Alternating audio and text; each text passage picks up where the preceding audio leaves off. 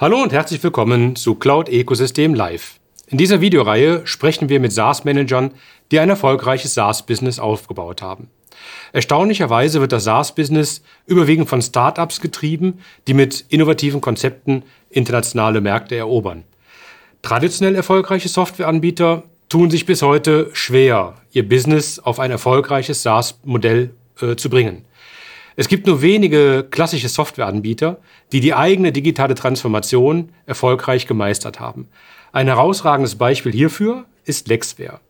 Mit einer Million Kunden wurde Lexware ab den 90er Jahren zum Marktführer für Boxprodukte, für kaufmännische Software, für kleine Unternehmen und ist heute mit LexOffice im gleichen Marktsegment der führende SaaS-Player. Und um LexOffice besser kennenzulernen, wie immer zum Start ein kleiner Einspieler.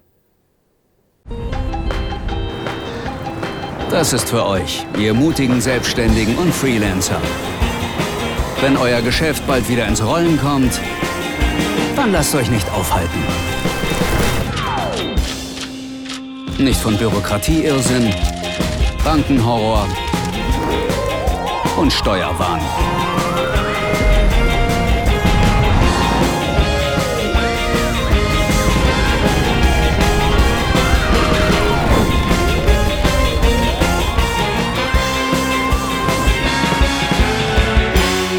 Den Stress.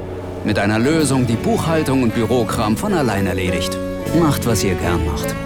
Der Rest kann euch gern haben. LexOffice. Die Online-Buchhaltung vom Testsieger. Jetzt kostenlos testen. LexOffice gehört zur Haufe Group, die mit 2000 Mitarbeitern im Jahr 2020 391 Millionen Euro umgesetzt hat. Mein Gesprächspartner heute ist Christian Steiger. Als Geschäftsführer ist er bei Haufe Lexware für das Business mit kleinen Unternehmen verantwortlich und treibt den strategischen Ausbau der Cloud-Lösung LexOffice voran. Vor mehr als zehn Jahren wurde Christian Division Manager Blue Ocean und hat seitdem den Aufbau von LexOffice verantwortet. Alleine schon einen Manager für eine Division Blue Ocean zu heiren, zeigt einen ersten Hinweis darauf, welchen Mindset ein etablierter Anbieter schon zum Start eines neuen SaaS-Offerings braucht. Ich freue mich daher heute außerordentlich auf ein spannendes Gespräch mit Christian. Lieber Christian, herzlich willkommen bei Cloud Ecosystem Live. Ja, vielen Dank und herzlichen Dank, dass ich hier heute sprechen darf, Frank. Freue mich drauf auf den Austausch. Ja, und wir freuen uns, äh, LexOffice und auch ein bisschen die Haufe Group kennenzulernen. Vielleicht können wir auch genau da anfangen. Wir haben zwar jetzt schon einen kleinen Einspieler gesehen, aber ich, ich glaube, es gibt ja keinen, der mehr prädestiniert ist, LexOffice vielleicht kurz nochmal vorzustellen, äh, was es ist. Vielleicht kannst, können wir damit anfangen. Sehr gerne. Ja, LexOffice äh, richtet sich an die Zielgruppe der kleinsten Kleinunternehmen, aber auch Freelancer. Äh, und zwar mit dem Themenfeld der kaufmännischen Lösung, wo man, ich glaube, der Frank hat es gerade gesagt im Einspiel schon, äh, Marktkursen im On-Premise-Bereich. Äh, aber insbesondere jetzt mit LexOffice in den Cloud Solutions unterwegs sind und dort eigentlich die Buchhaltung äh, für unsere Kunden vereinfachen. Und vereinfachen äh, will ich gleich mal ausholen. Ne? Lexware steht immer für einfach machen. Und früher war einfach machen, soll haben buchen. Und heute ist es, wir wollen es für dich als Kunde schon machen. Das, da kommt das Thema Automate, das ist auch intern. Das heißt, wir kümmern uns ganz um die der Buchhaltung. Das heißt, es geht darum, dass der Kunde eigentlich selber gar nicht mehr was machen muss, sondern wir es ihm abnehmen. Das ist unser großes, äh, ein großes Thema, was uns treibt. Und zum anderen wollen wir uns aber auch ausbauen hin zu einem, wir nennen das Beziehungsmacher und digitaler Berater. Da geht es darum, dass wir sagen, äh, unser Kunde, der Small Medium Business, wie wir das nennen intern, der hat verschiedene Protagonisten, mit denen er interagiert, mit denen er in Kommunikation steht, mit denen er auch Geschäfte macht. Das ist zum Beispiel der Steuerberater, die Bank, Lieferanten, vielleicht auch äh, Mitarbeiter, wenn er denn welche hat, die eigenen Kunden natürlich, auch im Privatleben, im, im Staat wird er irgendwie interagieren. Und diese Beziehungen, die wollen wir, äh, sagen wir mal, digital unterstützen und auf Basis von dieser Automagic und diesen Beziehungen hin zu einem sozusagen ähm, digitalen Berater werden. Das ist so ein bisschen diese Vision dahinter. Aber heute sind wir ganz klar noch im Bereich äh, der Buchhaltung unterwegs und ja, auch, denke ich, sehr gut aufgestellt derzeit auch im Markt. Mhm. Ja, sehr gut. Also ihr macht das Leben einfacher für alle, die, die sich mit Buchhaltung jeden Tag irgendwie rumschlagen. Ich glaube, so kann man es, mhm. so kann man irgendwie zusammenfassen. Wir werden aber gleich im Laufe des Interviews auch nochmal intensiver über das Produkt äh, und auch eure Positionierung sprechen. Vielleicht können wir nochmal jetzt weiter vorne anfangen und äh, äh, die Haufe Group, das ist ja ein Familienunternehmen, nochmal vielleicht ein bisschen besser kennenlernen. Vielleicht kannst du uns auch nochmal kurz erklären, was macht die Haufe Group? Also eine gewisse Bekanntheit ist ja da, aber ich glaube, es ist gut, es vielleicht nochmal kurz von dir geschildert zu bekommen. Ja. Genau, die Group, das, da steckt der Name Gruppe ja schon drinnen. Das heißt, wir suchen eigentlich Unternehmen zu befähigen, erfolgreich in der Zukunft zu sein. Und zwar in ihren Themenfeldern, wo wir beraten, wo wir sie unterstützen. Das geht eben von Seminaren unter dem, der Dachmarke oder Vertriebsmarke der Haufe Akademie.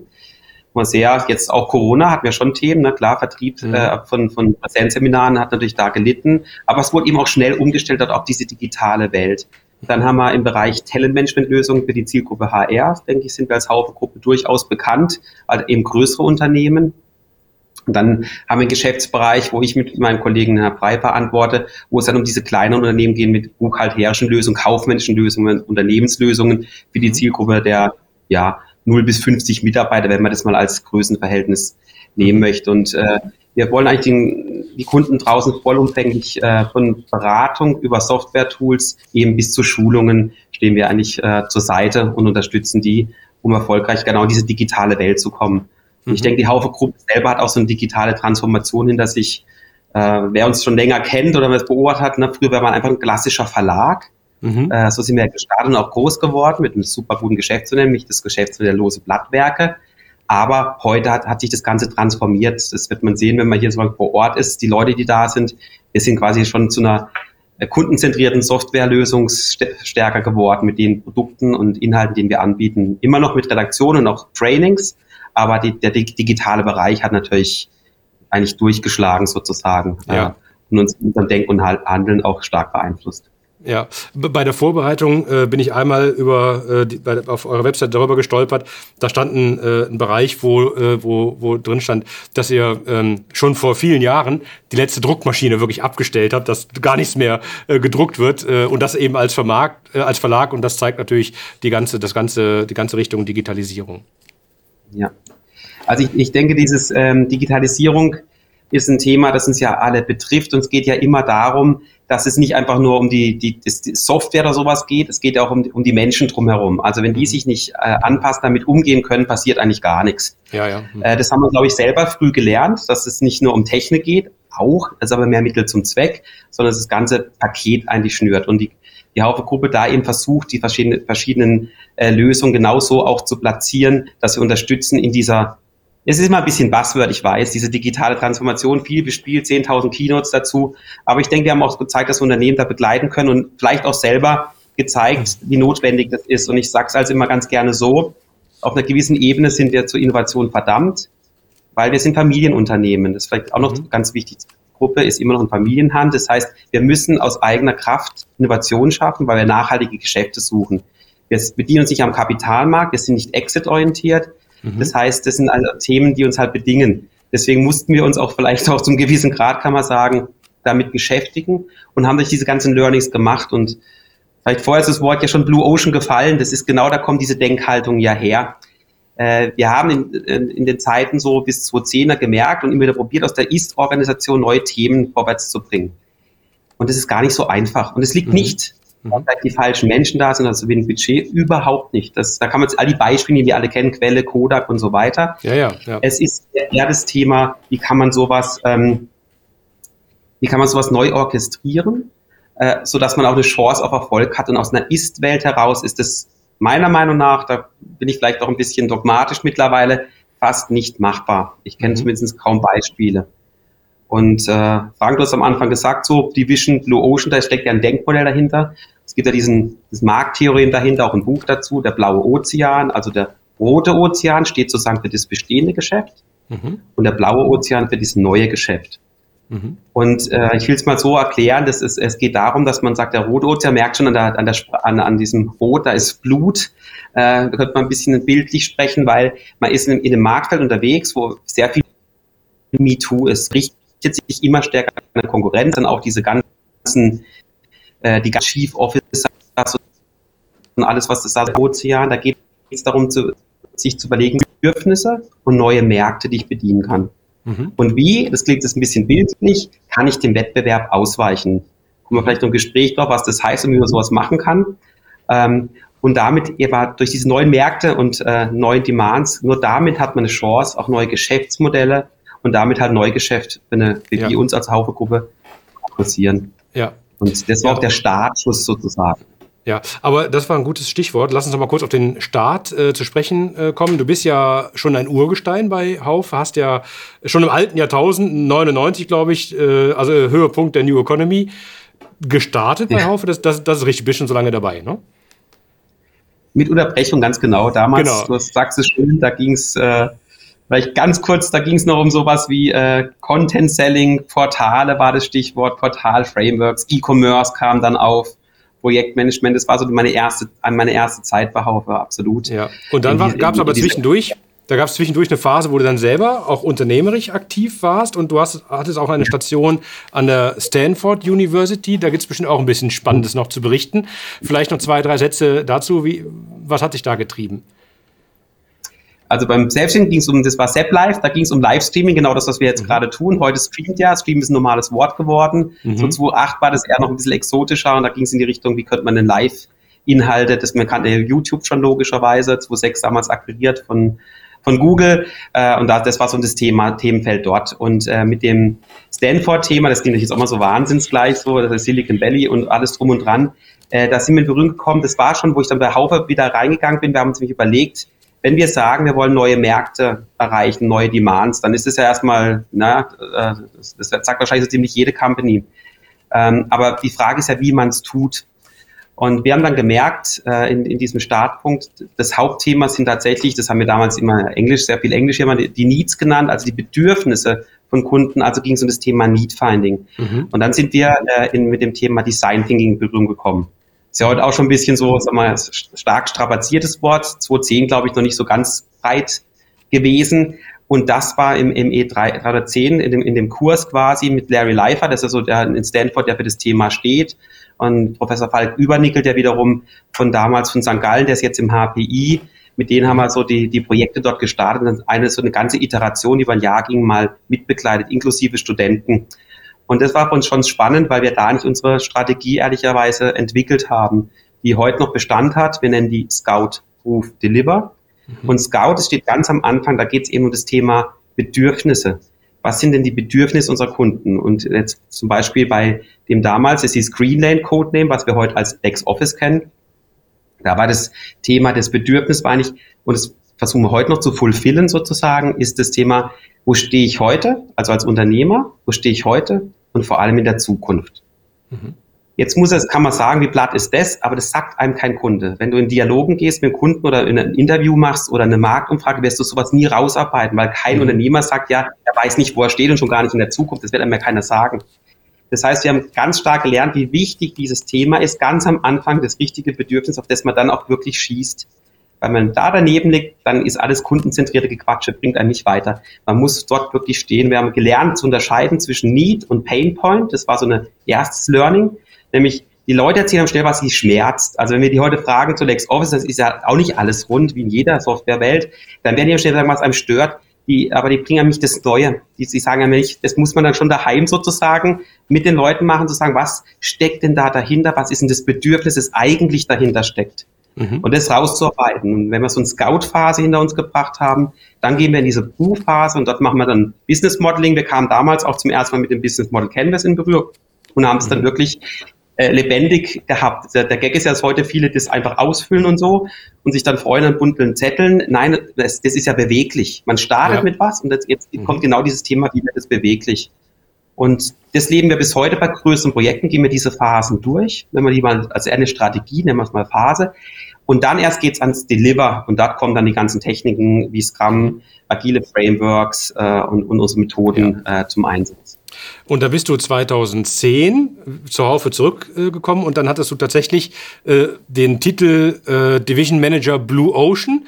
Das heißt, du hattest erstmal freie Spielwiese. Und das war, glaube ich, ja genau auch eines der Punkte, die ja total wichtig sind, um so eine äh, digitale Transformation im Haus anzustoßen, eine gewisse Beinfreiheit zu haben. Vielleicht kannst du da nochmal ähm, erzählen, wie, was war denn jetzt bei euch konkret der Blue Ocean was, und was war die Aufgabenstellung? Wie seid ihr das Ganze angegangen? Mhm. Die Aufgabenstellung war brutal breit. Heute wird man es natürlich cooler nennen, sagen Design Challenge, so haben wir es damals noch nicht getauft. Nämlich eigentlich, was, was braucht der SBE in der Zukunft? Also Small. Business und Entrepreneur, was braucht er in der Zukunft? Äh, so sind wir nicht losgelaufen. Da ging genau dieses Thema, was hat denn der für ein Bedürfnis? Das war jetzt nicht, bau die neue Buchhaltung, das war nicht der, der Auftrag. Äh, und da kann ich ganz ehrlich sagen, das war auch im ersten Moment, ich weiß es noch gut, als wir zurückgekommen sind dann und diesen Need für uns rausgearbeitet hat, wo stehe ich jetzt und in der Zukunft, ist die Frage, wie, was kann man jetzt machen als ersten Schritt? Äh, und ich weiß noch, der damalige Geschäftsführer, als wir da äh, dann zurückgekommen sind, haben gesagt, okay, wir werden wahrscheinlich schon mit so einem Rechnungsthema anfangen. Wir brauchen nämlich Informationen, Daten, die wir dann nutzen können, um genau dieses, den Need zu erfüllen. Und es war erstmal nicht so ein, so ein Beifallgeklatsche, weil da kommen wir genau her. Das ist was ja, jetzt ja. anders. Das haben wir schon. Ja. Und ich glaube, das Spannende ist dabei, dass man sehen kann, das, das Was ist gleich, aber das Wie ist halt völlig anders. Mhm. Das, auf der organisatorischen Ebene, worum du angesprochen hast, da ist, glaube ich, und das würde ich heute noch genau gleich machen, damals hatte ich ja den Rahmen gekriegt, heute würde ich ihn vielleicht mitgestalten, ist diesen, diesen kompletten Freiraum. Das heißt, ähm, wir waren unter diesem Division-Mantel Blue Ocean und das, mhm. das macht was. Mhm. Das, das, das stärkt schon Menschen, weil die, die sind dann bei Blue Ocean. Das ist nicht mhm. mehr eine Abteilung. Ne? Damals war aufgeteilt in QS, Software Development, Produktmanagement, Marketing, alles Abteilungen, die irgendwie zuarbeiten. Nein, End-zu-End-Verantwortung. Mhm. Ganz, ganz wichtig. Also auch, Haus, auch hausintern, wenn ich kurz fragen darf, auch hausintern habt ihr es Blue Ocean genannt und jeder wusste, was damit gemeint ist und wollte dann gerne ja. möglicherweise auch in die Abteilung rein und da mitboxen. Sozusagen, wieder auch nicht jeder immer, das denkt man immer, das ist nicht unbedingt der Fall, muss auch nicht, ganz wichtig. Das mhm. ist, äh, was du jetzt ansprichst, ist genau dieses da mitboxen, äh, vielleicht ein gutes Bild, das ist eine Riesenverantwortung. Das heißt, eine andere Art von Verantwortung vielleicht in einem Bestandsgeschäft habe. Äh, ist auch nicht besser oder schlechter. Wir, wir nennen es heute, das hatte ich damals nicht das Wording. Mein Kollege hat es mal eingeführt, finde ich sehr schön zu sagen. Der rote Ozean, da geht es ums ähm, Zukunft ermöglichen, weil dort wird der Profit gemacht. Mhm, ja. Und und was in Blue Ocean passiert, ist eigentlich dieses Zukunft machen oder Zukunft mhm. gestalten. Mhm. Äh, und das ist wie ein Kreislauf. Ne? Der, der nächste Blue Ocean hat ja nur einen Sinn und Zweck, nämlich zum Roten Ozean zu werden. Und dann wieder neuen Blue Ocean sozusagen zu finden. Mhm. Äh, ja, da gibt es ja. ja verschiedene Modelle von Horizon-Modell, wo wir auch hier im Haus äh, eingeführt hatten, oder auch Geoffrey Moore, der sagt dann auch, das ist immer ein Kreislauf, once in a decade, das passiert nicht ständig. Ähm, also das ganze Thema äh, äh, Blue Ocean hat schon einen Rahmen geschaffen. Dann dieses Thema, du sagst, die Leute, ja, wir haben intern wie auch extern akquiriert, aber es ist da tatsächlich durch einen Prozess gegangen. Also es war nicht viel mitboxen, dann komm halt rein, sondern es waren wirklich Stellenausschreibungen draußen, die man sich dann beworben hat. Mhm. Ähm, ich hatte den riesen Vorteil, das Vertrauen zu genießen, zu sagen, ich stand, kann von Stunde Null starten. Das heißt, Mitarbeiter Nummer zwei nach mir konnte ich selber bestimmen und dann haben wir angefangen, zum, da, da ging schon ja, ab dem dritten, vierten sozusagen das Team-Recruitment los. Das war ja auch neu. Mhm. Und wir hatten die Freiheit, das muss man ganz klar sagen, ein wahnsinnig wichtiger Punkt und den Rückhalt, äh, äh, wirklich selbst zu entscheiden, wen wir da holen wir hatten Budgetfreiheiten, natürlich einen Rahmen von Budget, aber innerhalb ja. dieses Rahmens können wir es mhm. machen, wie wir denken, es richtig ist für den Markt, immer vom Markt her kommend. Das nächste war, dass wir ähm, eine gewisse räumliche Trennung hatten. Also wir waren zwar auch hier tatsächlich in Freiburg lokalisiert, aber äh, in, einer anderen, in einer, einer anderen Straße, wenn man so sagen mag. Und auch das macht schon was, das glaubt man vielleicht nicht, aber das, auch das hat schon Auswirkungen, wie ich finde, auch positiv, weil das, das macht diesen Kopf frei von, für, neue, für neue Rahmen und der, die damalige Geschäftsführung auch ganz klar uns an anderen KPIs gemessen. Ich glaube, das ist die größte Gefahr, die ich bei vielen Unternehmen oft sehe, ist vielleicht dieses Thema, jetzt machen wir so ein, so ein Think Tank, ne, in der Schweiz machen wir Garage, hier macht man Innovation Labs und sowas. Äh, wir, wir mussten an schon den Job, ihr bringt was an den Markt. Also Innovation ist about selling. Wir müssen auch was bringen, was man wirklich auch jemand braucht, dass er auch dafür Geld zahlt am Ende des Tages. Natürlich, klar. Nicht einfach nur Ideen. Ne? Ähm, mhm. Und das, äh, das war schon ein großer Wurf. Das klingt jetzt immer auch so banal vielleicht, auch dieses Vertrauen dann zu haben und da auch äh, das auszuhalten, weil wie auch in allen anderen Themen, das läuft ja nicht einfach durch. Und gerade im B2B-Bereich braucht man durch, durchaus auch einen gewissen Atem, bis man jetzt so wie jetzt vielleicht dasteht, muss sagen, eine ganz andere Erfolgslaufbahn hinter sich hat. Aber in der Zeit war das schon sehr, sehr wichtig, diesen Rücken frei zu haben. Und vor allen Dingen auch, vielleicht noch dazu gesagt, kein Kontrahierungszwang. Also wir mussten ja. uns nicht von internen Serviceeinheiten bedienen mussten aber schon begründen, wenn wir es nicht wollen. Also war jetzt nicht so, so sinnfrei. Eine Hauptsache anders, das, da halte ich auch nichts von. Aber wenn es nicht passt, dann auch selber machen. Aber selber machen heißt doch immer selber die Verantwortung haben. Ne? Das ja. auch, äh, darf man auch nicht vergessen, weil die tragen wir dann halt auch. Aber das ja, will man ja. Und diese, ja. Ja, mhm. und, aber genau diese äh, sozusagen diese diese Freiheit, äh, auch wirklich ein neues Geschäft aufzubauen und die Kapselung von der von der Organisation halte ich auch total wichtig. Ich habe auch einige ähm, äh, Digitalisierungsprojekte begleitet. Ne? Und ähm, sagen wir, wenn man das mal so sieht, das typische Startup hat es ja insofern einfach, es kann sich auf eine äh, Aufgabe konzentrieren und hat dann vielleicht immer die Schwierigkeit, das Ganze muss auch finanziert werden.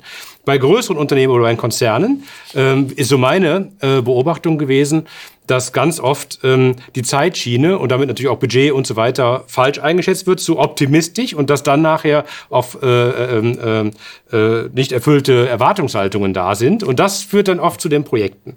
Und das bringt mich zur, zur nächsten Frage. Wie habt ihr denn am Anfang überhaupt geplant? Also zum Beispiel äh, äh, die Zeit und damit äh, das Budget. Gab es da eine klare Vorgabe, äh, bis wann ihr das neue Produkt an den Markt gebracht haben musstet? Oder ging es da tatsächlich erstmal darum zu sagen, egal wie lange es äh, dauert, wir brauchen dann die richtig gute neue Idee? Ja. Es gab tatsächlich so eine ganz klare Vorgabe. Äh, wir haben die uns aber selber gesetzt. Ich weiß gar nicht, mhm. könnte nicht mehr sagen, warum wir das gemacht haben. Vielleicht waren wir schon leicht agilisiert, aber das hätten wir damals noch gar nicht so genannt. Wir haben schnell in Timeboxen gedacht da hat sicherlich auch diese ganze Design-Geschichte geholfen, auch mit dem M310-Kurs da, äh, weil der war ja in sich getaktet. Das heißt, wir hatten schon auch eine, eine harte Taktung äh, drinnen, dass wir von Dreifeld, ja, haben wir uns einfach mal das Ziel gesetzt, wo wir ein Qualified Need, so haben wir das damals genannt, gefunden haben. Das, aber es gibt ja keine Garantie, dass man den jetzt findet. Ne? Deswegen geht man ja danach in diese Phase. Und was geholfen hat in der budgetären Situation, dass wir das immer neu gefasst haben. Also Oftmals ist es so in bestehenden Organisationen, dann ähm, ne, macht man ein Projekt, dann setzt man es drauf, dann macht man so Milestone, Gantt-Diagramm, malt das alles auf und da ist dann fertig. Da wir alle haben das schon durchlebt in irgendwelchen Wasserfallprojekten. Ich habe es noch ja. nie gesehen, dass es erfolgreich ist. Vielleicht war ich immer zu schlecht, aber dieses Time Budget Quality hat eigentlich immer nicht gepasst. Und das, so haben wir nicht geguckt. Aber wir haben schon gesagt, wir haben eine Timebox. Und damit kommen wir wieder zur Geschäftsführung, stellen das vor, können wir den Schritt weiter, gebt ihr uns wieder weiter Budget. Also es sind wie ja. so, wie so Series-Runden gegangen. Der interne Pitch. Ja, der interne Pitch quasi, ja. Mhm. Mhm. Genau. Und wir hatten noch das Selbstverständnis, auch wichtig, ähnlich wie ein Startup vielleicht. Ich, ich würde nicht sagen, dass wir ein Startup waren, aber es sind Parallelen. Wir waren ja letztendlich auch ein Experiment. Ne, die Gruppe hat verschiedene Dinge probiert, die haben nicht so geklappt. Und wir hatten jetzt auch, warum soll es denn diesmal jetzt klappen? Ne? Das muss ja mal auch klar sein. Das kann man als Druck sehen, als Chance, je nachdem, wie man so guckt, vom Typus her. Aber letztendlich war man auch ein Experiment. Es hätte auch sein können, okay, jetzt haben wir es so halt auch probiert, das war halt auch ein Griff ins Klo. Mhm. Nein, also mhm. man hat auch ein bisschen, das ist, das ist dann vielleicht so ein bisschen der Druck an diesem, an diesem Neuen. Und die Zeiten, die du ansprichst, ist absolut richtig. Ich glaube, das, äh, das Gute ist dran, dass man dieses, in diese Timeboxen denkt und immer wieder die Chance hat, im Treibersitz zu sitzen, also neu zu entscheiden, gehe ich weiter, will ich da Geld reingeben und nach welchen KPIs messe ich überhaupt. Der größte Fehler ist ja oft, dass, ähm, also es gibt so zwei Learnings, ne? im Blue Ocean Buch Seite 2, 3 steht, äh, langfristig ist kein Unternehmen erfolgreich. Ist auch ein bisschen bitter, aber wenn man zurückguckt, stimmt's ja, die nicht mhm. Geschäftsmodell drehen. Mhm. Und das andere ist vielleicht, dass man sagen muss, wenn man diese, äh, wenn man das äh, äh richtig, richtig ernst nimmt, dann, dann muss man in so Tranchen ja denken und zu so sagen, an was messe ich denn jetzt so was Neues? Da kann ich ja nicht gleich mit Umsatz kommen oder Profit, ist ja total sinnbefreit. Aber vielleicht ist es sowas wie, äh, wir haben sehr früh mal mit NPS gespielt sozusagen. Also zu gucken, wie kommt das an, was ich schon tue? Trifft es denn den Kunden nicht?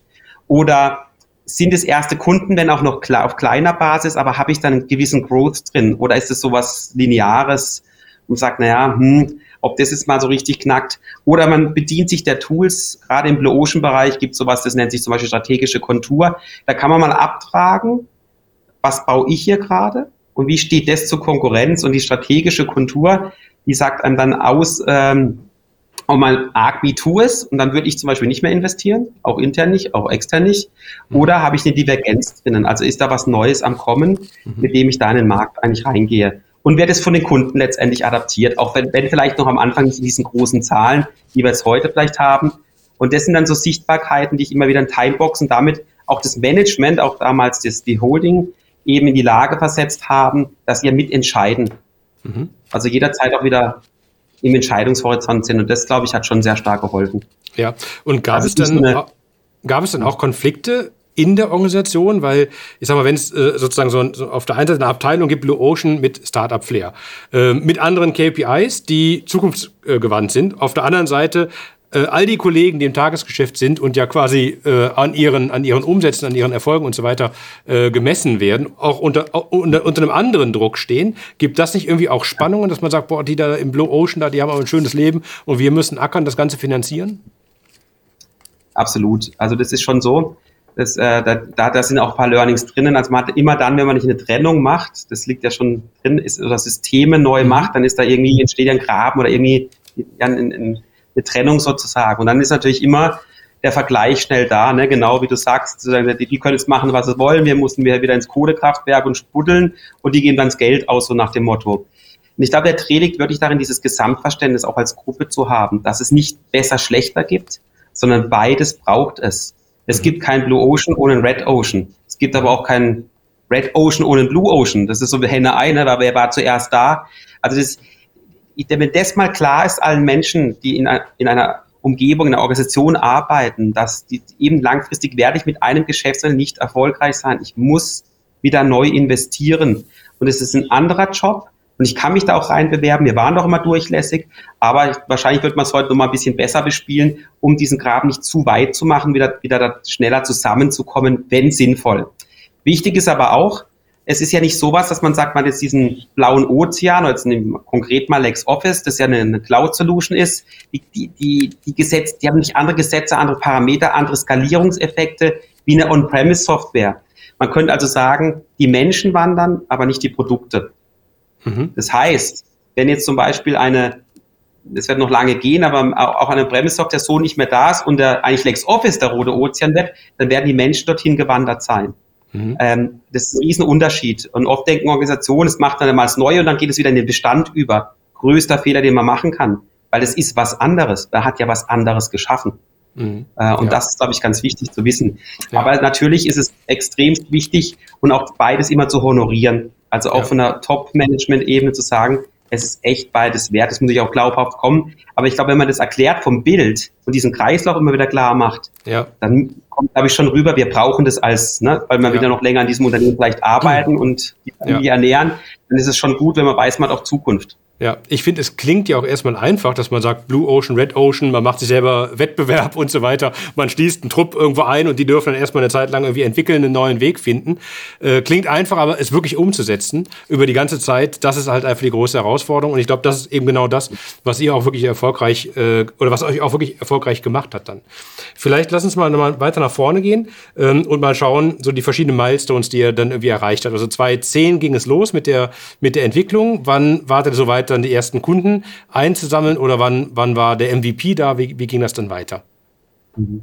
Also ziemlich tatsächlich erstmal so die Strategie, was ich vorher erklärt habe mit Scout Group Deliver, dann hatten wir so das, das Need, dann haben wir angefangen zu entwickeln und dann hat man so eine, eine Friendly User Base, haben wir das damals genannt. Äh, das waren so an die 800, die uns immer wieder Feedback gegeben an Unternehmen, auch in diesem, in diesem sehr kleinen Konstrukt mhm. noch. Äh, also was dann als LexOffice jetzt bekannt ist, ähm, wenn man es kennt.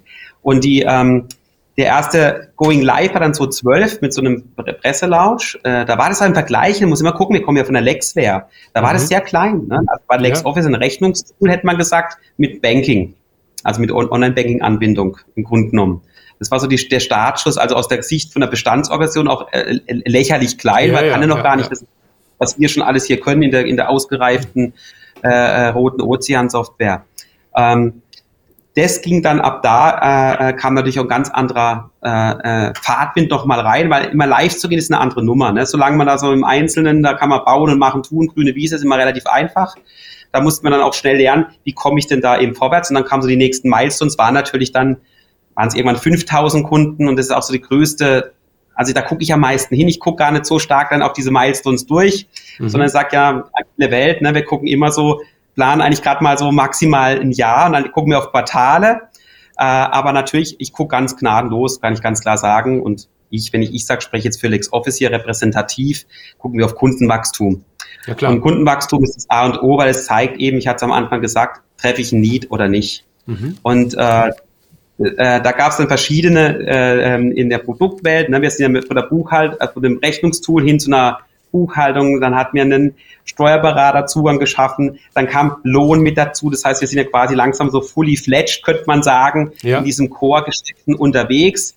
Wir haben die Strategien dann weiter ausgearbeitet hin zum Beziehungsmacher Berater und äh, letztes Jahr war es schon nur mal tolle Zahlen, trotz der Covid-Geschichte, wo wir da zeigen konnten, wir stehen echt, und es ist kein Blabla, wir stehen dann da, wenn es die Kunden brauchen, weil letztes Jahr haben wir gar nicht so viel Funktion gebaut. Wir haben uns mehr darum gekümmert, dass die Kunden äh, Antragsgeneratoren hatten, dass, sie, dass wir es unterstützen diesen, dieser, dieser schweren Zeit, äh, wie mhm. sie bestmöglichst auf dem Staat interagieren können. Wir haben dann geguckt, logisch mussten ja alle mit der Mehrwertsteuer und so weiter, dass das alles sauber läuft und möglichst einfach für die, dass zumindest diese Themen weg sind. Ja, klingt gut. Das wurde uns bedankt in einem tollen NPS. Äh, das ist dieser Net Promoter Score, also sprich, wie viele, wie ist die Kundenbeziehung zu bewerten, auch in einer Art von KPI. Und äh, sind jetzt bei 150.000 äh, zahlenden Unternehmen und äh, allein letztes Jahr um die äh, 61.000 Neukunden äh, vor Churn quasi auf das System. Das, ja. das zeigt, dass wir jetzt so langsam in, in, eine Phase kommen, wo sich das auch auszahlt, äh, genau da reinzugehen. Und es zeigt auch, wir können skalieren. Ich glaube, das ist mhm. ganz wichtig. Das ist ja, wo oft auch Unternehmen Probleme kriegen. Das ist immer so, ich sage, bis 20, 30.000 Kunden ist alles noch so ne, gut handelbar vielleicht. Aber in den Größendimensionen ist es eine andere Nummer. Dann muss das System skalieren und zwar insgesamt. Das ist nicht nur Technologie, das ist die Vermarktung, das ist dieses ganze Thema UX, das ist das ganze Thema hinten dran durch die Cloud Solution Geschichte. Aber es ist, trifft halt einmal durch. Es ist mhm. natürlich auch das Thema Support. Auch da haben wir nochmal ordentlich nach, nachgegeben. Äh, nachgebessert auch, weil das, das, das äh, stehen aber jetzt, glaube ich, schon wieder echt richtig, richtig gut da, auch im Markt. Und sieht man auch, dass sich das auch wieder sehr, sehr positive Rückspiegelungen sind. Und das ist, das ist ein ganz, ganz wichtiger Aspekt, äh, dieses, diese Skalierung. Ich, ich glaube, ja. ich sehe es oft und höre das oft, wenn so ein Startup, äh, glaube ich, hat oft das Problem, das Produkt rauszukriegen, weil man wird nie fertig, muss ja immer exzellent sein, oder dann wirklich skalieren zu können. Also ja. organisatorisch, technisch, also umfänglich. Ja. Und das zeigt man damit. Und dass es die Qualität hat, glaube ich, sieht man gut durch den Zugang der Steuerberater, wo wir über 40.000 auf dem System haben. Und das zeigt auch wieder ein Qualitätsmerkmal, sonst wären die nicht da. Ja, also das, äh, das Ganze ist ja jetzt wirklich äh, zu, zu, einer, zu einer sehr erfolgreichen Story äh, geworden. Wie hat sich denn da, wie, wie hat sich denn die, die, diese, diese Abteilung quasi weiterentwickelt? Ähm, äh, also am Anfang war das ja wirklich was Neues, Kreatives zu schaffen. Jetzt gelten ja schon fast so ein bisschen die Red Ocean äh, Regeln. Wie sieht dein Tagesablauf aus? Wie hat, wie hat sich wie alles weiterentwickelt? Jetzt geht wahrscheinlich neue, ich würde immer sagen, neue Red Ocean Geschichten, ganz genau. Aber es sind nicht die alten, sondern es sind natürlich eben diese neuen. Und meine hat sich sicherlich entwickelt, dass, dass ich wieder damit beschäftigt bin, äh, diesen Organisationsrahmen zu geben. Also wir reden jetzt heute halt über 13 Scrum-Teams, ne? Das ist eine ganz andere Nummer wie vielleicht, ne, 2010, da waren wir halt vier, fünf Leute, haben wir so ein ja, Scrum-Team zwar mal, absolut. das war halt eins. Dann kam es zur ersten Splittung in zwei Teams, war ein riesen, riesen Event für uns, Wahnsinns Learnings, und heute sind mal 13 und denken über völlig neue Konzepte dort nach, also Systemkonzepte auch. Und das mhm. machen wir äh, gemeinsam. Das ist so ein Teil. Der andere Teil ist sicherlich über unsere Strategie immer wieder weiterzudenken und wir halten schon an, der, an den Core-Elementen fest, aber wie werden die jetzt immer weiter ausgebaut? Das heißt, wie schaffen wir es noch besser zu werden im Thema Banking. Wir sind sehr, sehr stark mit den Sparkassen gerade im Dialog, dort noch stärker aufzutreten in dem Kontext. Wir denken über Versicherungen nach, wie können wir da Interaktion schaffen. Und warum denken wir darüber nach? Weil es unser Kunde braucht. Mhm. Und das sind so Themen, da beschäftigen wir uns intensiv mit, wie wir diese ganze Partnerwelt noch stärker ausbauen. Wir haben ja heute schon über 60 drauf. Wir haben eine offene API, circa 2500 äh, Installationen von API, Installation ist falsches Wort, also anprogrammierte äh, Developer, die, die sich dran programmiert haben, auch an LexOffice. Und das ist ja wirklich richtig dick am ja. Wachsen. Ja. Und das sind Themen, die beschäftigen mich noch immens, äh, also ja. so beyond Buchhaltung eigentlich. Ja, ja, genau. Also ich meine, äh, Buchhaltung ist ja kein neues Thema, ne? gibt es ja in Zweifel seit dem Mittelalter und IT-technisch gesehen 50er, 60er Jahre. Und Buchhaltung mhm. hat sich nicht weiterentwickelt, aber wenn man sozusagen die Buchhaltung abschaffen will, also das Ganze automatisieren will, was ja glaube ich auch euer Ziel ist, dann entstehen da ganz neue Dinge. Relations, die man managen muss, Daten, die ausgetauscht ja. werden müssen und, und so weiter. Ne? Wie sehen denn da eure Konzepte für die Zukunft aus? Äh, genau wie du sagst, abschaffen können wir es nicht, das kann nur der Staat und das wollen wir nicht. Wir, äh, ist ja auch ganz gut, dass Im, im, im Sinne von automatisieren natürlich. Ne? Genau, aber es sind ganz genau, also ein großer Weg ist diese Automatisierung. Da gehen wir viel Energie äh, rein natürlich. Diese Buchhaltung wird schon zwei, dreimal refakturiert sogar, rein technisch gesprochen. Das heißt, wir, da sind wir immer wieder dran, das nochmal auf einen anderen Level zu, zu, zu, zu, zu heben. Da kommen jetzt so, ich will es ja nicht im Bullshit-Bingo laufen, aber da kommen jetzt so Machine Learning-Ansätze immer stärker rein. Da sind wir mhm. ganz massiv am ja. Arbeiten dran äh, glaube ich, auch immer sichtbarer. Und das andere ist aber, eigentlich geht es für uns so um dieses Thema für unsere Kunden die richtige Entscheidung zum richtigen Zeitpunkt, dass er die treffen kann. Mhm.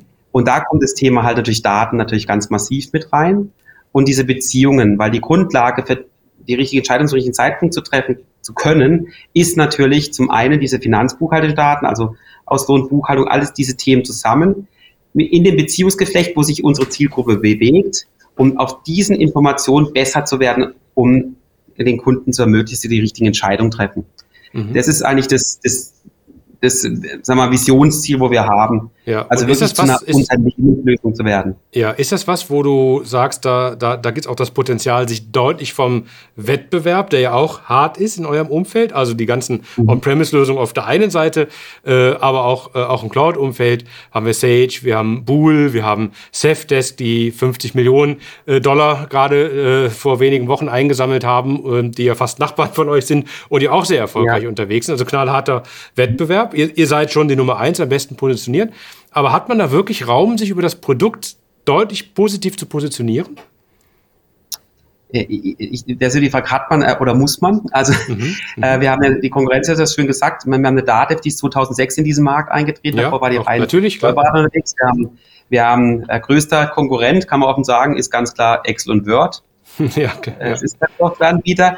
Ähm, und deswegen man muss diesen Rahmen haben. Man muss verschiedene. Äh, ähm, wir nennen das, wir haben Teams, die kümmern sich eher um Scale und dann haben wir Teams, die kümmern sich nur Explore. Und ich, ich, das ist genau dieses Spiel, wo man haben muss, man muss einen Ausgleich schaffen. Sonst frisst so auch dort schon in, in unseren Gefilden diesen, der Bestand sozusagen alles auf und man macht dann nur noch der, der Detailverbesserungen. Aber es geht darum, das ganze Thema auch neu zu denken. Und ich glaube, die Chancen, die wir jetzt gerade sehen und auch die Gespräche, die wir führen, das zeigt schon, dass man völlig anders über das Thema nachdenken kann. Genau wie du es richtig sagst, die Buchhandlung verschwindet nicht. Aber für unsere Kunden vielleicht schon, weil wir es ich hoffe, da kann ich dann im Wort auch stehen, das so gut machen, dass, dass man selber da nichts mehr tut. Und ich meine, Unternehmer kann vielleicht gar nicht unbedingt eine, eine BWA lesen, die er für die Bank braucht, um Kredit zu kriegen. Aber wenn wir das irgendwie blind mit, in, in der Kommunikation mit, mit Bank bespielen können, dann ist die Kreditvergabe vielleicht auch irgendwann durchautomatisiert. Zumindest zu einem gewissen Grad. Ähm, oder das Zusammenbringen, ne? dass ein, ein Steuerberater, hat die Zahl genannt, viele, die da jetzt mit, mit Kunden zusammenarbeiten auf dem System, Dinge exportieren, importieren, ähm, Verfahrensdokumentation, also Themen, das ist ja einfach jetzt halt machbar. Und äh, ich glaube, es wäre grob fahrlässig, nicht in diese Richtung zu denken und sich jetzt da rein auf das eigentliche Core-Thema zu äh, beziehen. Heißt aber nicht, dass wir es vernachlässigen. Das ist Hygiene, das muss halt laufen. Ja. Das muss auch besser werden, da läuft auch richtig Energie drauf. Aber wir müssen weiterdenken. Wir müssen sagen, was, und immer getrieben vom Kunden, ne? welche Bedürfnisse hatten der? Was, was braucht denn der jetzt eigentlich weiter? Und mhm. vielleicht Aber auch im schönsten ein paar, paar Treffen, ja. die er so gar nicht äußert. Das ist ja. natürlich Ja, genau, Ziel. das, das wäre fast meine Frage jetzt gewesen, weil der Kunde äußert es ja gar nicht, sondern ihr müsst das ja antizipieren. Nein. Ihr müsst den Kunden analysieren genau. und sagen, okay, also eigentlich braucht der das, weil er sel der Kunde selber ist in der Regel gar nicht in der Lage, sowas zu, äh, zu formulieren. Nein. Genau. Das heißt immer so, es hat keiner Steve Jobs angerufen gesagt, ich will mein, mein Telefon ja. streicheln. Ja, ja, genau. Man, man, das ist genau diese Kunst zwischen den Themen, die wir kennen. Wir haben ganz viel, wo wir wissen. Wir wissen auch, wo wir noch besser werden müssen und so weiter. Und dann gibt es genau diese Effekte, die man dann so den Baueffekt nennt vielleicht, also ähm, wo man drüber nachdenken muss, ähm, was ist das, wo er gar nicht so erwartet, aber wenn er sieht, vielleicht schon sagt, wow, das ist jetzt was, das hätte ich so nicht erwartet und das hilft mir richtig gut in, in, in, meinen, in meiner ja. Arbeitsweise. Äh, ja. Und äh, da sind wir natürlich ganz, auch ganz intensiv dran und äh, haben ja auch eine gewisse Manpower da, Womanpower, äh, da, da entsprechend vorwärts zu gehen. Und deswegen denken wir über Themen nach. Das ist, äh, Banking ist für uns ein richtig heißes Ding und da halt die Transaktion daraus, weil ne, Transaktion, Beleg schafft diese Automatisierung. Mhm. Dann Menschen, wo Menschen interagieren, wie können wir da helfen? Äh, das geht auch bis zum Mitarbeiter. Ne? Wie kann ein Mitarbeiter sicher seine Lohngeschichten abholen? Da wird es jetzt auch nochmal verschärft werden mit KYC-Prozessen und so weiter. Die kommen jetzt so bis 23. Da werden wir die Lösung haben. Und dann hat man das aus einer Hand und kann mit uns wachsen. Wir werden uns natürlich nochmal, wie wir es mit Dexport schon tun, nochmal in die Zielgruppe der kleinen Unternehmen also diese also bis 50 Mitarbeiter, da werden wir auch nochmal stärker reingehen, um das, äh, damit wir dem Unternehmen auch diese Sicherheit geben, die wir mhm. ja geben können als Unternehmen. Bei uns, also wir sind kein Exit-Unternehmen, wir sind Familienunternehmen. Wir haben eine gewisse Tradition. Ich glaube, wir haben schon gezeigt, dass wir schon wissen, was, was Buchhaltung ist und es auch können. Äh, und jetzt auch wieder in dieser Cloud-Welt. Das sind alles Themen, die uns schon, glaube ich, eine gewisse Stärke geben. Wir haben einen sehr starken Brand draußen und ein Brand kriegt man nicht geschenkt in der heutigen Zeit. Der muss schon für was stehen. Das ist diese Sympathie, das ist dieses, dieses, dieses einfach Und das sind alles Werte, die sehen wir auch bei Partnern, mit denen wir jetzt sprechen, auch großen Partnern, Prime Business, also die auf uns auch zukommen, weil man muss ja auch zeigen, dass man es kann. Und wenn man mit großen Partnern spricht, muss man auch skalieren können. Mhm. Auch das ist ja sicherlich ein Thema. Ja. Äh, ein, ein Stichwort, ein, ein, Stichwort bei Skalierung wäre ja auch, in, in welchen Märkten ihr insgesamt unterwegs seid. Ich würde euch ja jetzt äh, mhm. äh, im Dachmarkt oder Deutschland verorten. Wie sind da die Pläne, das Ganze vielleicht auch international weiterzuentwickeln? Also ob das mal kommt, aber momentan kann ich schon klar sagen, sind wir ganz mhm. klar in, in, in, dem, in dem Marktsegment ja. unterwegs. Mhm. Ist auch, man muss ehrlich sagen, es ist eine, äh, es ist immer ein bisschen Deutschland, der Rest der Welt kann man fast sagen. Es ist, es ist, es sind ja Themen, die natürlich kann man jetzt irgendwie das loser machen, so dass es äh, multi, multilingual ist. Das ist ja jetzt nicht so die Wahnsinns-Challenge, aber vielleicht die, die Business-Logik so aufzubauen, ja. dass sie überall funktioniert, halte ich für, habe ich es auch von den ganz großen äh, äh, aus Übersee noch nicht gesehen, weil das schafft man dann, wenn man einen ganz geringen Automatisierungsgrad hat. Aber so wie wir da dran gehen, dass wir da möglichst viel wegschaffen wollen, das ist dann schon äh, erstmal jedes Punkt. Es wird aber, in dem, ich rede ja von Beziehungsmacher Berater, mhm, da kann, ja. schon die Fantasie ein bisschen weiter schweifen lassen. Da gehen, kommt man schon an diese Grenzen, wo man sagt, naja, ist das noch so notwendig? Weil vielleicht brauchen wir da gar nicht mehr die Buchhaltung selber ohne in einem anderen Kontext. Und das sind schon Themen, die uns natürlich immer wieder be bedingen, aber momentan da ja. ist der Fokus ganz klar auf den Markt. Ja, ja klar. Ich meine, äh, da gibt es dann auch das, das, e das Ökosystem der, der ganzen Partner, die ihr mit, äh, mit einbindet, die ganzen Beziehungen, Banken, Steuerberater mhm. und so weiter. Das ist ja äh, tatsächlich auch in Deutschland anders als in, in, vielen, äh, in vielen anderen Ländern. Deswegen nachvollziehbar und der Erfolg gibt euch ja auch recht, dass man damit auch verdammt, verdammt gut unterwegs ist. Ihr habt 150.000 äh, Kunden gewonnen. Jetzt würde mich doch noch auch interessieren, wie funktioniert denn das jetzt eigentlich genau mit der Kundengewinnung? Wir haben viel über Strategie und Produkt und so weiter gesprochen. Alles supi. Aber jetzt geht es wirklich um die Frage, wie kriegt man die PS auf die Straße? Gerade so äh, im Thema äh, Online-Marketing. Vielleicht kannst du da noch mal ein bisschen was über eure Channels sagen. Wie, wie geht ihr da vor? Was, was bespielt ihr alles? Und was macht euch erfolgreich? Mhm. Also ich, ich meine, erstmal, wir haben natürlich einen, einen starken Brand auch mit, mit, mit LexWare als Dachmarke. Also man, LexOffice ist ja quasi die Vertriebsmarke jetzt für den Online-Bereich. Wir haben eine riesen Durchdringung natürlich schon im, im, im On-Premise-Markt. Das hilft erstmal generell. Ne? Man hat immer so ein bisschen Word of Mouse, würde man sagen. Also das, das treibt schon mal. Das andere ist, dass wir halt konsequent äh, diesen Kundenchannel ja own wollen. Das ist jetzt für die neuen Player im Markt normal. Früher war das nicht so, aber auch eine Lex wäre ja schon immer daran gedacht, nicht einfach nur eine Schachtel im Regal zu stellen, wird gekauft und weg, sondern wir haben ja diese, diesen, diesen, diesen äh, Kundenkontakt gehalten. Mhm. Im Marketing kann man sagen, klar, das sind die, die üblichen äh, Modelle, die man kennt im Channel Marketing. Mhm. Äh, das ist immer Omnichannel, das heißt, wir, man zieht sich ja durch, durch. Wir sehen auch nicht mehr nur das Marketing und das Produkt, das ist nicht getrennt, das ist zusammen, das geht bis zum Support. Also UX ja. ist ja auch so ein Wort. Das heißt, ja. dort, wo wir sprechen, wollen wir auch verbindlich sein und das dann auch delivern können. Ähm, und das zieht sich ganz durch. Das ist schon mal eine große Geschichte. Die klingt jetzt vielleicht banal, aber das sieht man vielleicht auch im Markt hier und da doch deut deutlich anders. Das andere ist, dass wir natürlich mit den, mit, äh, ob es jetzt Google Advertising, Social-Bereiche, mit Influencern zusammenarbeiten. Das sind so diese neuen Formen und auch natürlich neue Ansätze suchen. Wie spreche ich denn, wie spreche ich denn zukünftig meinen Kunden überhaupt noch? Und natürlich machen wir uns auch Gedanken, ne? wenn jetzt äh, in aller Munde ist das Thema AI oder eigentlich müsste ich sagen, wir sind gerade mal bei Machine Learning angekommen, vielleicht dann irgendwann auch AI oder KI-Geschichten. Ähm, aber wenn es soweit kommt, äh, da muss sich auch Gedanken machen, ja, muss mein Marketing dann irgendwann eigentlich eine, eine, eine KI verstehen, weil die eigentlich die Entscheidung trifft? Äh, oder was passiert, wenn Voice kommt und so, das, das sind auch Themen, die uns bedingen. Und, und heute ist es sicherlich noch so, dass wir da sehr stark auch, ähnlich wie im Produkt, skalierende Geschichten haben. Also das ganze Thema Online-Marketing, Direct, das ist das Hauptthema. Wieder ganz mhm. anders im Steuerberatermarkt, da gehen wir ganz anders dran, weil dieser, diese Kundenkreis ist wieder ganz anders auch erwartet. Mhm. Äh, und dann haben wir natürlich nebendran noch äh, jetzt diese, diese neuen Themen, wo wir immer wieder Experimente fahren und schauen, wo wir unterwegs sind. Wir haben Initiativen, ob es jetzt mit äh, spezifisch sind, mit, mit Lex Rocket, wo es sich ganz spezifisch an Gründer wendet wo man erstmal gar nicht vom, vom Revenue-Gedanken, das klingt immer komisch anzunehmen, da sind wir gar nicht so unterwegs, sondern da geht es wirklich darum, das besser zu verstehen, was brauchen die. Die bauen ja meist auch erst später so eine Buchhaltung vielleicht, aber wir wollen denen auch zeigen, na, da, da, wo steht mein Unternehmen jetzt und in der Zukunft ist es schon sinnvoll, sein Unternehmen gewissermaßen im Griff zu haben. Und diese, diese ganzen Channel-Geschichten, die sind natürlich, äh, die werden einfach breit bespielt. Da kann man jetzt gar nicht mal spezifisch sagen, das ist der eine, außer dass wir halt ganz klar klassisch, und da kommen wir auch her, immer im Direct-Marketing unterwegs ja. sind. Ja, jetzt hast du aber eben auch schon äh, mehrfach den Steuerberater als Channel erwähnt und da habt ihr, glaube ich, auch 40.000 plus X, also mhm. äh, profitiert natürlich auch vom starken Branding.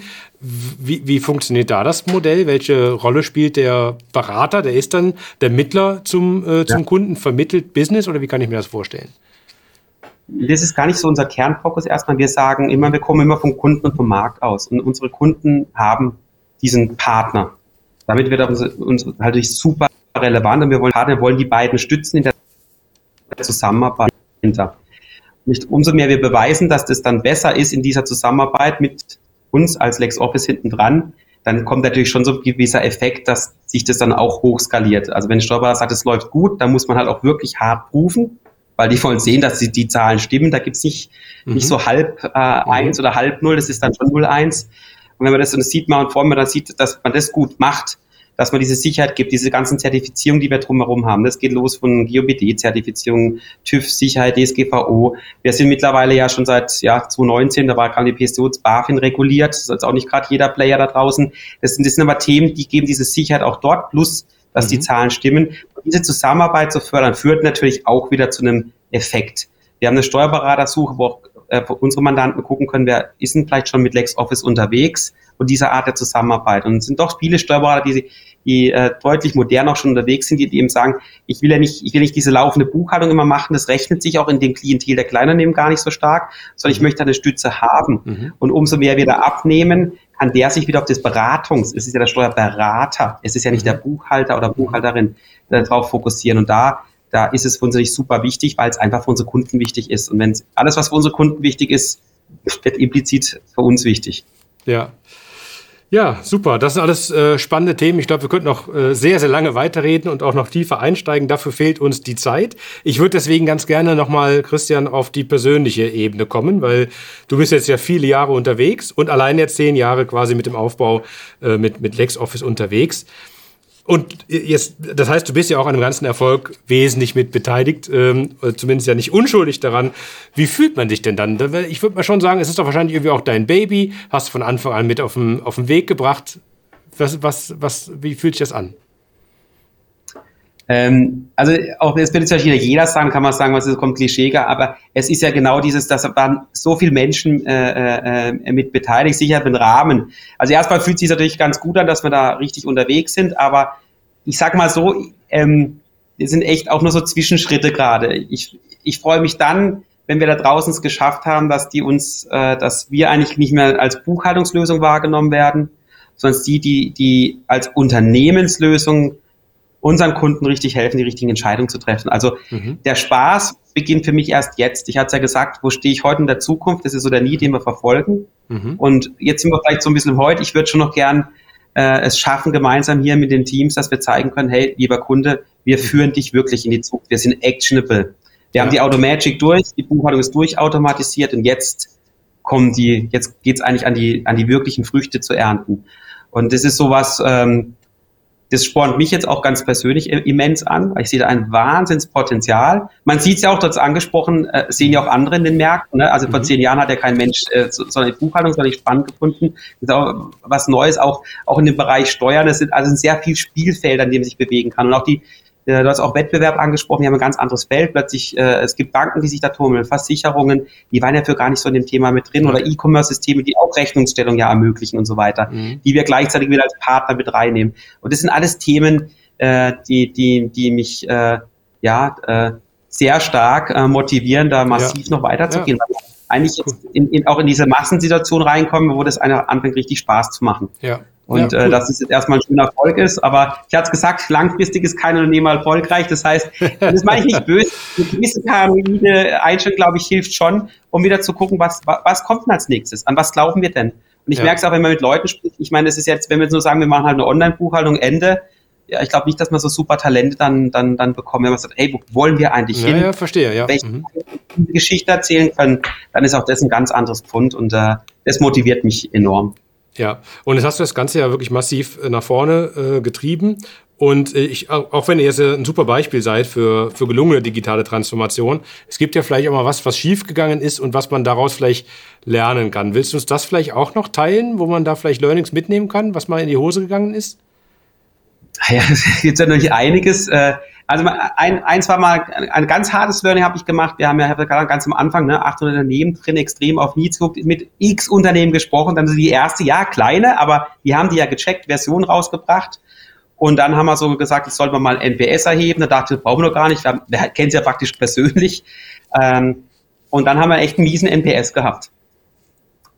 Und das hat mich erstmal äh, so irgendwie auch frustriert. Ich dachte, hä, jetzt machen wir doch alles genau, wie man das so nach Lehrbuch, ne? Mhm. Blauer Ozean, Apfeltür gucken nur und so. Äh, da war, das wäre erstmal so ein Downer. Gleichzeitig dann nach na, ein, zwei Tagen habe ich schon gebraucht, da mit, mit klar zu kommen, bis ich gemerkt okay, aber das Konzept ist das, das finden die Kunden gut, da kann man weitergehen. Mhm. Also das war sowas, wo ich gelernt habe, na, man muss auch gucken, welchen KPI tut man welcher Phase, wie bewerten. Also muss man aufpassen. Das nächste ist, das hast du schon angesprochen, dass man vielleicht nochmal ähm, noch geschickter vorgehen kann mit diesen Red, Blue oder Rise-Modellen, je nachdem, welche Geschäftsstrategie man sich aussucht. Sie, ähneln sich ja dann, dass man nicht die, die, die Guten, die Schlechten, Alten, die Jungen, die, die Innovativen, die nicht klarer macht, dass wir immer von einem Kreislauf sprechen. Dass das, das nochmal äh, befördernd ist. Äh, das ist sicherlich was. Und, äh, und jetzt sind wir wieder vor der Chance, dass sich immer das beibehält, diesen, diesen Biss zu haben. Ne? Die Gefahr, nichts ist, nix, nix ist äh, verhängnisvoller wie, wie Erfolg. Also die suchen wir alle ja im unternehmerischen Kontext, aber der ist ja auch dieses, diese Riesengefahr, träge zu werden. Ja. Und die Frage, was ist denn jetzt Erfolg? Und es ist auch ganz gut, wenn der Wettbewerb kommt und man ja immer wieder guckt, das, ist, das ist, kann ich auch nur empfehlen. Und, ähm, und die verschiedenen Downs, ist, ich kann auch sagen, es ist ja nicht, dass man einfach da einfach so durchschwimmt. Ne? Jetzt ja. reden wir über die Ergebnisse. Das ist ja eine lange Reise dorthin. Da gibt's immer diese, diese Phasen, wo man merkt, hm, wieso geht das jetzt überhaupt nicht auf? Wieso, wieso akzeptieren das jetzt die Kunden nicht, obwohl man gefragt hat? Ähm, und es sind immer wieder so verschiedene Up and Downs und äh, ja. ja also Christian, ich kann dir, ja, genau. Ich kann dir zumindest sagen, äh, dass ich den Eindruck habe, es steckt sehr, sehr viel Energie äh, in, in, in dir, in, in, äh, in eurem Trupp äh, und eine Menge gute Ideen für die Zukunft. Deswegen, glaube ich, können wir zum Schluss doch äh, ziemlich optimistisch in die Zukunft äh, schauen. Also ich werde heute Nacht davon träumen, dass du gesagt hast, ich bin eigentlich jetzt da angekommen, wo es richtig Spaß macht. Das ist ein wunderbares Schlusswort. Ja. Ähm, ich danke dir sehr herzlich für, die, für diesen Einblick, den du, den du gegeben hast. Wir haben bisher noch keinen bestehenden Softwareanbieter äh, gehabt, der uns auch dann gleichzeitig irgendwie so offen hat äh, äh, ja, mitgenommen, wie digitale Transformation äh, läuft. Vielen Dank dafür und euch alles Gute für die Zukunft.